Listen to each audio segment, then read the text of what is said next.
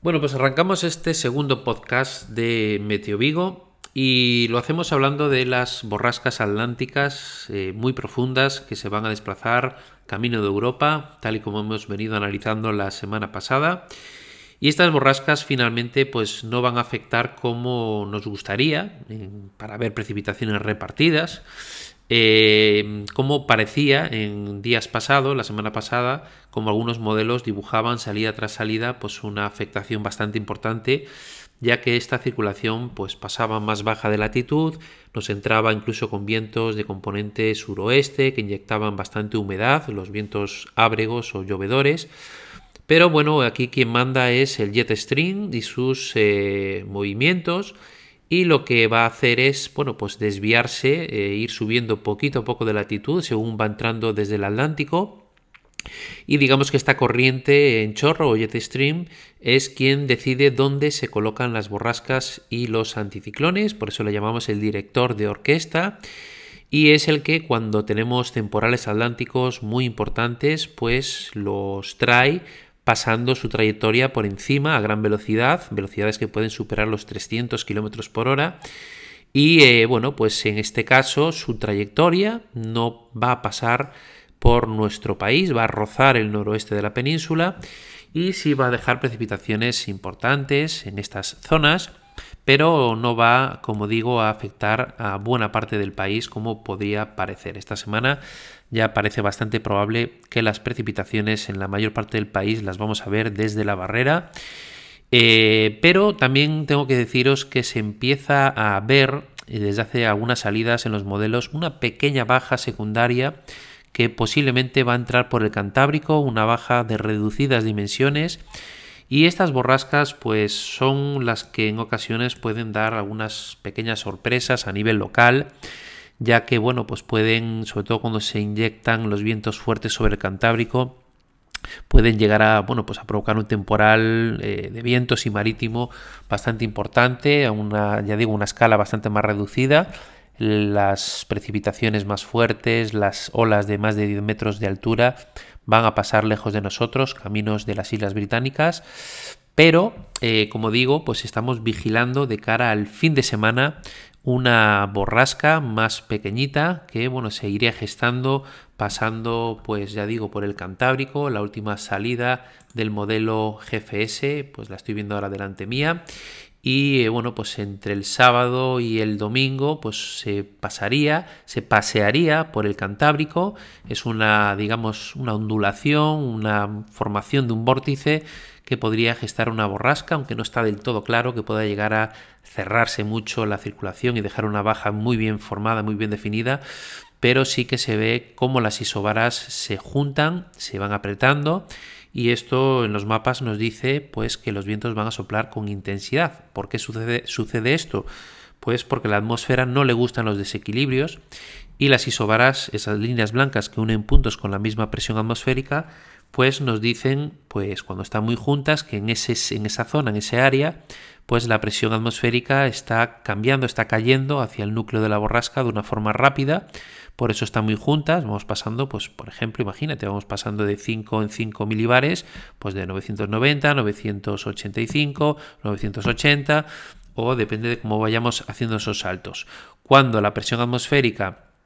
va bajando mucho más lenta, mucho más progresiva, quiero decir, pues tenemos zonas con altas presiones, con un área muy extensa, perdón, con por ejemplo 1030 milibares, y luego pues la, la isobara de 1025 milibares la tenemos muy separada de esa porque en toda esa zona hasta que lleguemos a ese otro punto pues la presión atmosférica es homogénea, es la misma, aproximadamente esos 1030 milibares y por lo tanto la atmósfera ahí no hay un contraste, no hay un gradiente importante y no tiene que emplearse para equilibrar esas diferencias, no tiene que desplazar vientos rápidamente de un punto a otro para buscar el equilibrio. Cuando detectamos las, isobaras más juntas y sobre todo canalizándose como se ve ahora en el Cantábrico, pues eh, los vientos pueden llegar a ser intensos, es lo que vamos a vigilar para el fin de semana. Eh, luego estos vientos se inyectan sobre nuestra geografía, sobre nuestra orografía concretamente, y bueno, las montañas, los sistemas montañosos, los valles, según se van inyectando y canalizando, pues también van jugando un papel fundamental a la hora de acelerarlos y de provocar pues bueno, un evento de vientos que ya digo podría ser importante de cara al fin de semana, precipitaciones que afectarían sobre todo a la mitad norte, según vayan rolando esas isobaras, según esa pequeña borrasca vayan, nos vaya rebasando, inyectaría vientos de componentes de latitudes más altas, inyectaría humedad sobre el Cantábrico y por lo tanto pues las precipitaciones podrían ser pues algo más importantes en estas zonas del Cantábrico, eh, sobre todo ya digo de cara al sábado y domingo, incluso pues esta inyección de masas de latitudes más altas, donde tenemos pues masas más frías, nos traería también pues nevadas en los sistemas montañosos, en la cordillera cantábrica, sobre todo y en los Pirineos.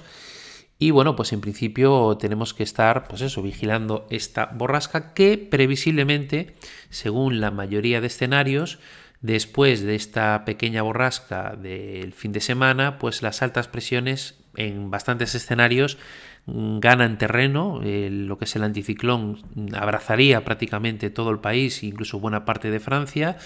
y pues tendríamos una situación pues más estable, incluso con temperaturas que pues eh, ascenderían a valores pues bueno, incluso superiores en principio a los que tenemos ahora, ya que bueno, pues estos movimientos de estas borrascas que se acercan desde el Atlántico, que rozan el noroeste y esta eh, pequeña borrasca que os he comentado el fin de semana, al forzar vientos de cuando nos rebasa de latitudes más altas, pues es bastante probable en estos momentos que a finales, a finales de esta semana veamos un descenso importante de las temperaturas que nos llevaría a valores eh, más bajos incluso de lo que sería habitual pues a estas alturas ya de, del mes de marzo, estamos a día 21